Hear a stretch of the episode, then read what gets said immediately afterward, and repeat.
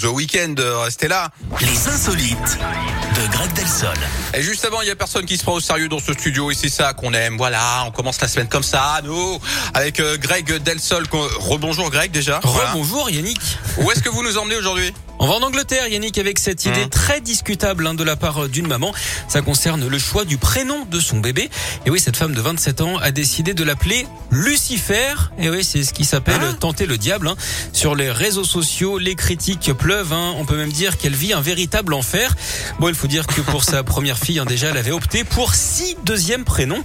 Les internautes la critiquent assez durement hein, en estimant que le pauvre enfant va se faire harceler toute sa vie à cause de ce prénom. Bah, euh. D'autres la défendent en expliquant que Lucifer signifie littéralement porteur de lumière. Elle en tout cas dit ne rien regretter. Cela dit, ça risque de lui coûter cher, notamment en linge de lit. Et oui, il paraît que Lucifer ne dort que dans des draps en Satan. En tout cas, on lui souhaite... On lui souhaite le meilleur hein, et pourquoi pas d'avoir une carrière aussi réussie que celle de son acteur sans doute préféré, Matt Damon. Matt Alias Matt Damon, hein, pour de vrai. Vous, aurez compris la blague, hein Voilà. Ouais. Bon, euh, mon Greg, j'ai l'impression que vous êtes en forme, vous. Oui, comme d'habitude. Bah rendez-vous dans une heure à 11 heures. Moi, je vais entendre mais vraiment quelque chose qui me fasse mais hurler de rire, comme d'hab. Merci beaucoup, euh, mon Greg.